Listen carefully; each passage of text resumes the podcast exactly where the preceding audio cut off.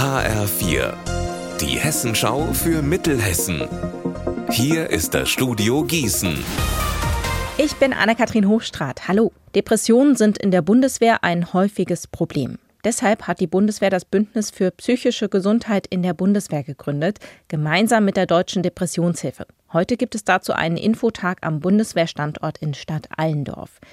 HR4-Reporterin Lea Schebaum, wieso gibt es das Bündnis und diesen Infotag denn? Ja, in der Bundeswehr sind Depressionen ein großes Thema. In den letzten Jahren ist das da auch immer mehr in den Mittelpunkt getreten. Neben posttraumatischen Belastungsstörungen kämpfen viele Bundeswehrangehörige damit, hat mir eine Sprecherin der Deutschen Depressionshilfe gesagt. An Infotagen in verschiedenen Kasernen wollen sie die Soldaten und Soldatinnen deshalb vor Ort über Depressionen aufklären, über den Umgang mit der Krankheit, vor allem eben für Bundeswehrangehörige.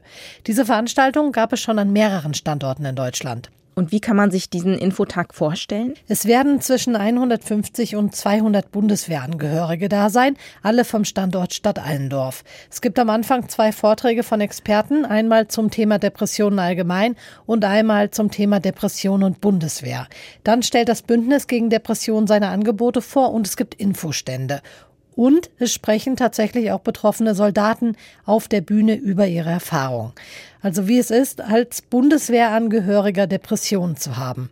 In den Tagen danach gibt es außerdem Schulungen, zum Beispiel für Militärseelsorger und den Sozialdienst der Bundeswehr. Der sogenannte Igelquäler bzw. Igelmörder aus Obermörlen in der Wetterau muss ins Gefängnis. Das hat das Landgericht Gießen am Freitag entschieden. Mit der Entscheidung ist die Berufung des 36-Jährigen aus dem Sommer zurückgewiesen worden. Er soll insgesamt 32 Igel und vier Hasen zu Tode gequält haben. Deswegen wurde er zu zwei Jahren und zehn Monate Gefängnis verurteilt. Zusätzlich muss er einen Entzug machen. Das Urteil ist noch nicht rechtskräftig. Unser Wetter in Mittelhessen. Diese Woche startet ungemütlich. Immer wieder gibt es Regen oder Graupelschauer.